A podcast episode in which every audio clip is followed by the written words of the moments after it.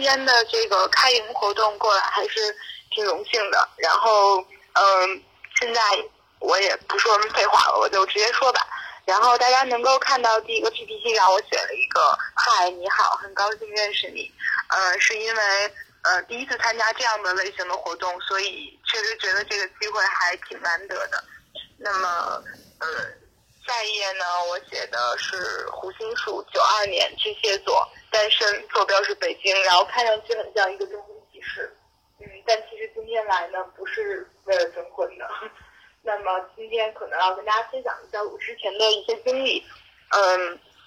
嗯，应应该这个时候 PPT 已经到创新工厂的那一页了吧？呃，我是在大二的时候去创新工厂实习的，然后那个时候可能更多，然后去创业工厂旗下的一个已经被孵化出来的项目里面去做了 BD。嗯，当时对于这个行业可能是完全不了解的，呃，但是嗯，确实对于新媒体有一定的热爱，所以就去了。嗯，在那个地方待了一段时间之后呢，包括一些机缘巧合，跟着一些朋友去参加了奥美的比赛，然后挺荣幸的呢，获了奖，然后就获得去奥美实习的机会。这个可能是因为第一次近距离接触广告，所以才会对这个行业更加好奇。嗯，但是在奥美的那段。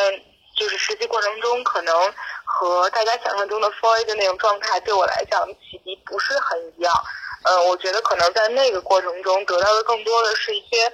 很传统的一些影响，但是可能真的对于个人的发展上，不是在我看来不是一个特别好的过程。所以在我大学毕业之后，呃，半年的过程中都没有去参加任何工作，多的是做了一些自己的事情。嗯，后来也是刚才主持人讲到的，说环视互动这个机会挺难得的，因为当时很久前就很崇拜老金，也很崇拜环视互动，然后因为一个呃小的比赛，然后也进入了环视，然后当时也是服务的我最喜欢的一个客户就是杜蕾斯，当然这个过程中其实对于一个刚刚大学毕业的人来讲是很难得的，嗯嗯。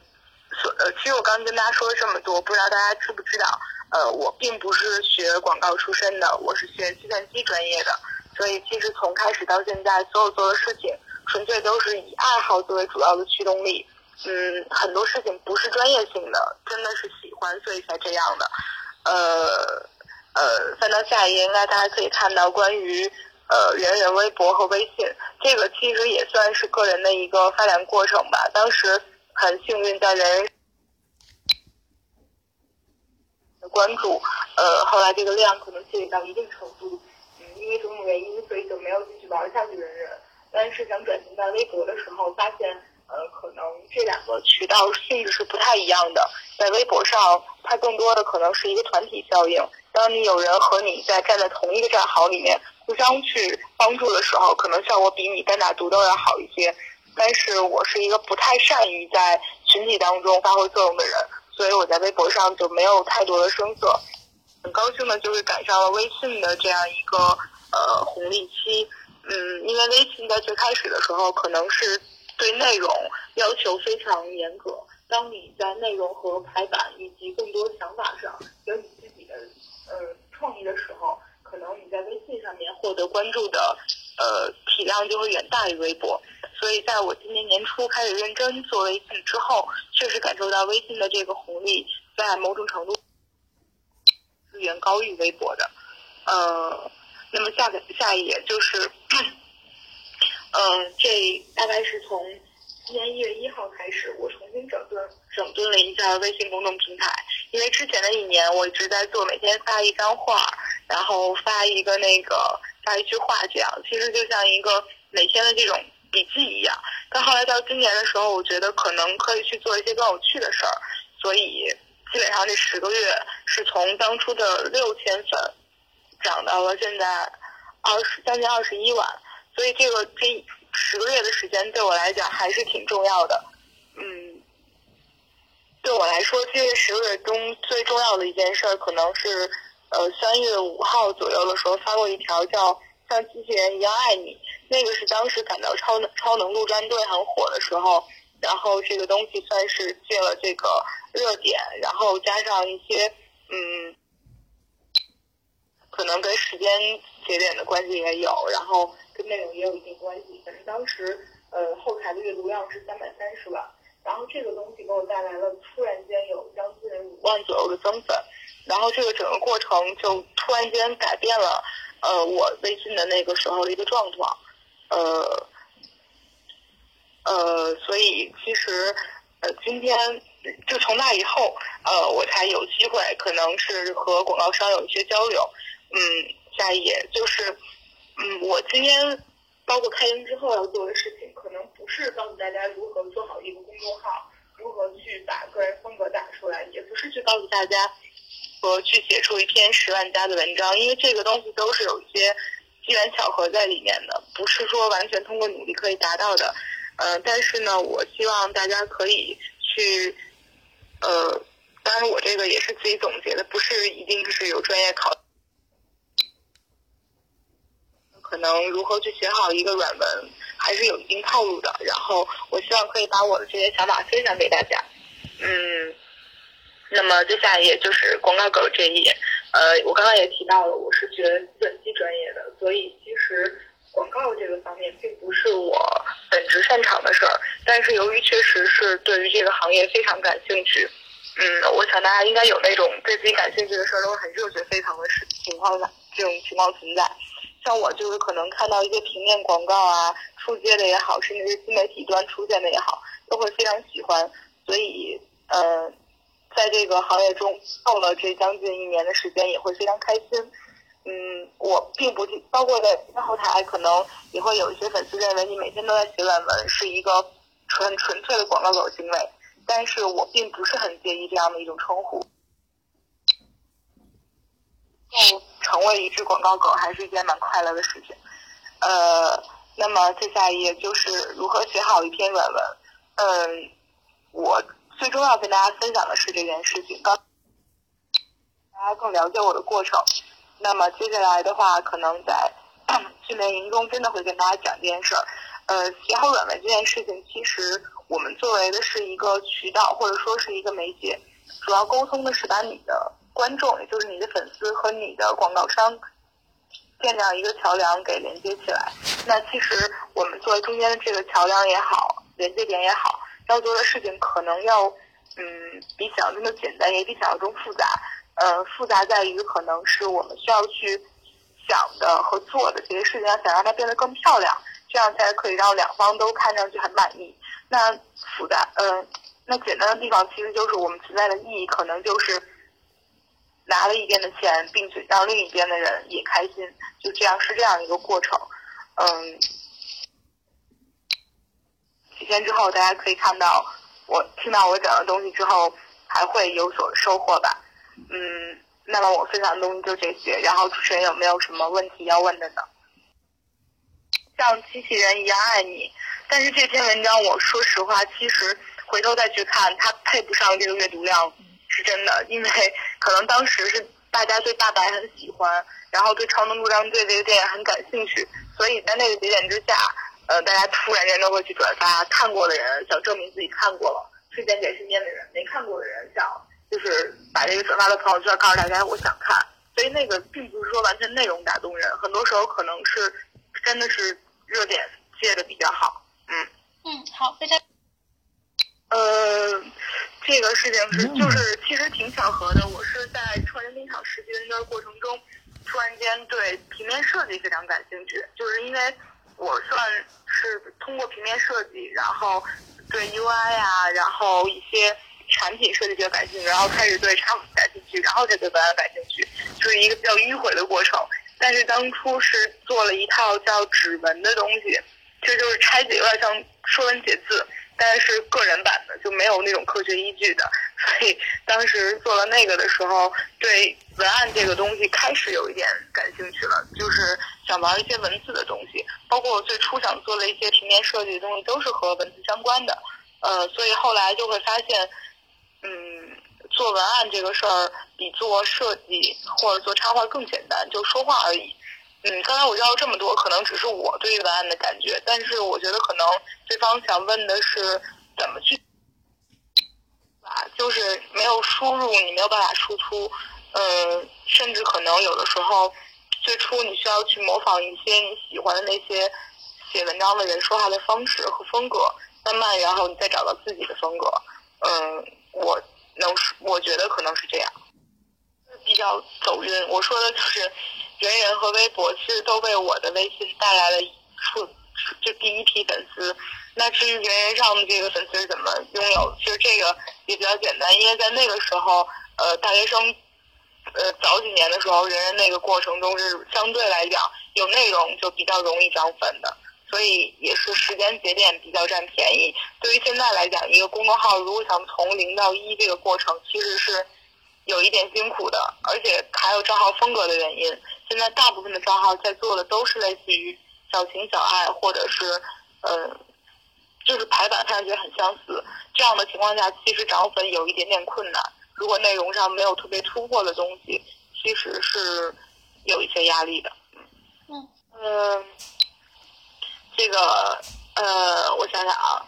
赏饭大爷这个这个名字，纯粹是因为当时我觉得，呃，首先讲我我做这些东西，我最终目的肯定是希望能够通过它来赚到钱的。因为一个作品如果纯粹是作品来讲，它很酷；但是如果这个作品还有商业价值，那我觉得这个东西才真正有价值。所以我一直希望自己做的东西是可以有商业价值的。呃，最开始没有去做广告，呃，没有就是在平台做广告，就用我自己账号去做广告的原因，就是因为粉丝数量没有到。当他粉丝数量到了之后，我就很愿意让自己的账号充满商业价值了。呃，像赏饭大爷这个名字是我觉得。呃，叫广告商也好，叫什么知道也好，它比较硬。呃，赏饭大爷这个很明白嘛，就是别人给你钱，然后你同人讨口饭吃。我觉得这个比较有意思吧，然后也说出去不。的事儿，哎，这个广告就是真正意义上的第一次的广告。嗯，其实是我有一个铺垫在前面，就是当我这个。大白这一文章火了之后，我就找了两个朋友，一个是做 APP 的，一个是也是做公众账号的。我先他先把他们的广告放在了就是文章最下面，然后 先把他们来当做赏饭大爷。然后当你放出了这样一个信息，告诉了看你的这个公众账号的人，相当于我可能要准备开始做广告了。这样一个消息之后，自然就会有广告商找上门的。当然，我对于广告商还是比较挑剔的。如果不是一些还有就像什么微店呀、淘宝啊，甚至是一些 很奇怪的品牌，这种东西我不会接。所以我 我会比较倾向于一些，要不然是大众熟知度比较高的，要不然就是一些确实很有意思的 APP 也好。就是我不做金融和理财，因为怕大家会真的有粉丝因为这个就是受到什么金钱伤害。只是说对广告商会比较挑剔，呃，加上。嗯，之前他们都是通过我给之前那两个朋友做广告的时候，看到底下有联系方式，然后他们找过来，是这样，然后慢慢积累的，可能呃看到的人越来越多，呃有趣的广告商也越来越多，然后这样就越滚越大，然后基本上可以呃在可选择的范围之内找一些自己想合作的广告商来进行合作了。现在，嗯，这个是我们就是一个人授权。然后一个是朋友做的，还有另外一个账号做的，好看的排版比不好看的排版阅读量高十倍，呃，这个所以说这个东西是很重要的，嗯，好，如果能够有精力的情况下，尽量让排版做的好看。其次就是刚才问到说如何让一个企业号做内容是吧？嗯，嗯，企业号，因为我之前也服务过企业号，就觉得其实，嗯。这个是一个挺有难度的事情，因为你既要保证抓住自己，就是，我想想看啊，就是你做汽车的公众号和你做什么麦当劳就快就是快消类的，它这个粉丝的这个受众本身就不一样，然后你要去想如何去讨好他们，可能这个是比较重要的。嗯，只有去讨好他们之后，可能才会得到你想要的下一批受众，因为那些人传播出去还是他身边的朋友。就是一个涟漪效应嘛，嗯，上面我个人认为有一些个人色彩是比较好的，因为如果大家想看一些冷冰冰的消息，可以去看很多新闻客户端，他想可能关注你，更多的是想看到一些不一样的声音，或者说不一样的观点和描述方式，啊，机遇还是挺难得的。我到现在还是觉得自己运气很好。嗯，他说的那个行业不是很了解，就是我想知道他们一般情况下可能会关注这些东西的人在哪里，可能你就要去到哪里。我只能这么理解，因为像我写的这个公众账号也好，包括我之前服务过的企业也好，它是非常大众的，任何一个人都可能会感兴趣的事情。像这个医药也好，考试教育也好，它相对于偏向的人群是很专、很垂直的那些人。所以，如果找到那群人的话，我建议可能从线下再到再到回到线上，会远比在线上推会好一点，因为线上的人太多了。可能你都不知道从哪里去找那些人，线下的话，也许会有一些机构可以来，嗯，返回线上。嗯，我不知道这样说能不能理解。嗯，我真的是很不好意思，并没有你说的那么夸张，只不过这个包括我在后面，嗯，就真正的去讲的时候也会说到，就是呃，我们每个人都有情绪，然后大部分人的情绪是类似的。嗯，而且我发布的时间点是选在每天晚上的二十二点二十二分，这个时间段正好是大家开始情绪，呃低回到低落也好啊，不开心也好，正好是每天晚上容易矫情的那个时间。在这个时间点的时候，人的情绪是相似的，大部分情况下是相似的，除了出去 party 喝嗨了那种人以外。所以，嗯，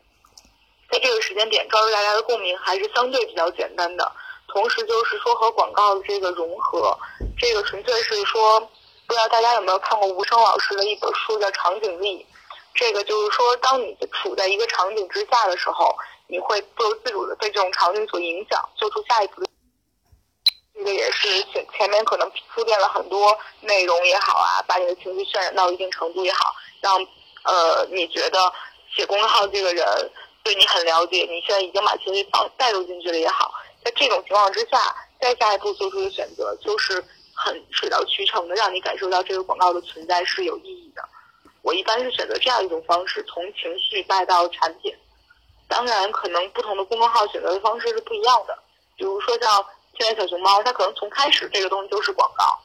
嗯，那它这个从头到尾就是希望你一步一步觉得这个东西是越来越有趣的。那比如说像。顾爷，顾爷是聊绘，顾爷聊绘画，他做的这个东西就是从一些名画也好，古典艺术也好，从这个角度让你觉得可能在刚开始让你是想了解一些新鲜的东西，后来再引入到一个广告，就是每个人做广告的时候会选择的方向和逻辑是不不同的。这个到我到时候去开演讲的时候也会提。我看的第一本书，我觉得还挺有用的，应该介绍给大家。就有几本书吧。第一本书叫《定位》，这个是我在大二下的大三的时候吧看的那本书。他讲的就大家可以记一下定定位。然后这本书是红皮儿的，那个作家作者叫什么我给忘了，很有名。他系列这个关于营销方面的书。然后这本书是当时我的领导推荐给我的，看过之后，其实呃现在来看觉得可能有点假大空吧。但是他讲的一些方法，对于和一些案例也好，对于刚刚去做这个行业的人还是有一点帮助的。那还有另外一本书，我觉得也挺好的，就是创符号，就是超级创意，就是华语华语华兄弟他们做的那个。然后这本书我再重复一遍吧，超级符号就是超级创意。那么这本书其实比很多。外来的那些经验更好的在于，它这个纯粹是一些广告案例。比如说，他讲到西贝莜面村，他讲到了什么小葵花妈妈课堂开课了，讲到了就是今年过节不收礼，收礼只收脑白金，这样一些很洗脑式的广告文案也好，包括还有一些其他的东西也好，这个是很很适合中国人的。我觉得这个这本书讲的也很好，呃，很符合我们的国情。还有一些书的话，就是可能像，呃，什么讲故事，呃，卖故事，还有什么吸金广告、社交红利，还有像什么抄文案、文案训练手册这些东西，其实呃，大家打开亚马逊啊，或者去一些书店，就是进去看营销类的书里面都有，你去翻一些自己觉得自己喜欢的就可以了。嗯，归根结底还是因为每个人的方法不一样，服务的。对对象也不一样，然后会有一些区别。但是我觉得这些书多看看还是比较好。什么小情小爱的书啊，什么之类的，给大家增加一些开心的情绪，甚至说，呃，去了解一些别人是怎么在文字游戏中玩的，这些东西都可以，不一定非要专一去看什么，也可以多去看一些诗啊，让自己在最短的一句话里面概括出来最多的意思，这些都比较好。嗯嗯。因为我习惯性的会在每一个社交平台上以胡心树的名字注册一个账号，然后，嗯，这是一种习惯，我只能说，包括连陌陌和探探，我都是用自己的名字注册的。然后，呃，最开始坚持到现在的话，最开始真的是因为我觉得我可以。就我经常会给自己定目标，比如说我二零一四年定的，说我说一年都要画新书一句话，每天画一幅画写一句话。那今年给自己定的目标就是我每天都要更新，就是，不好意思，有一种剪彩的感觉。嗯，其实也不知道说什么了哈，就是觉得呃很荣幸能够跟大家在这里见面，然后呃。过两天，过几天可能我就会出现了，又一次出现了。嗯，希望到时候讲的东西不会让大家失望，然后也希望大家这次来新媒体训练营觉得开心。嗯，好。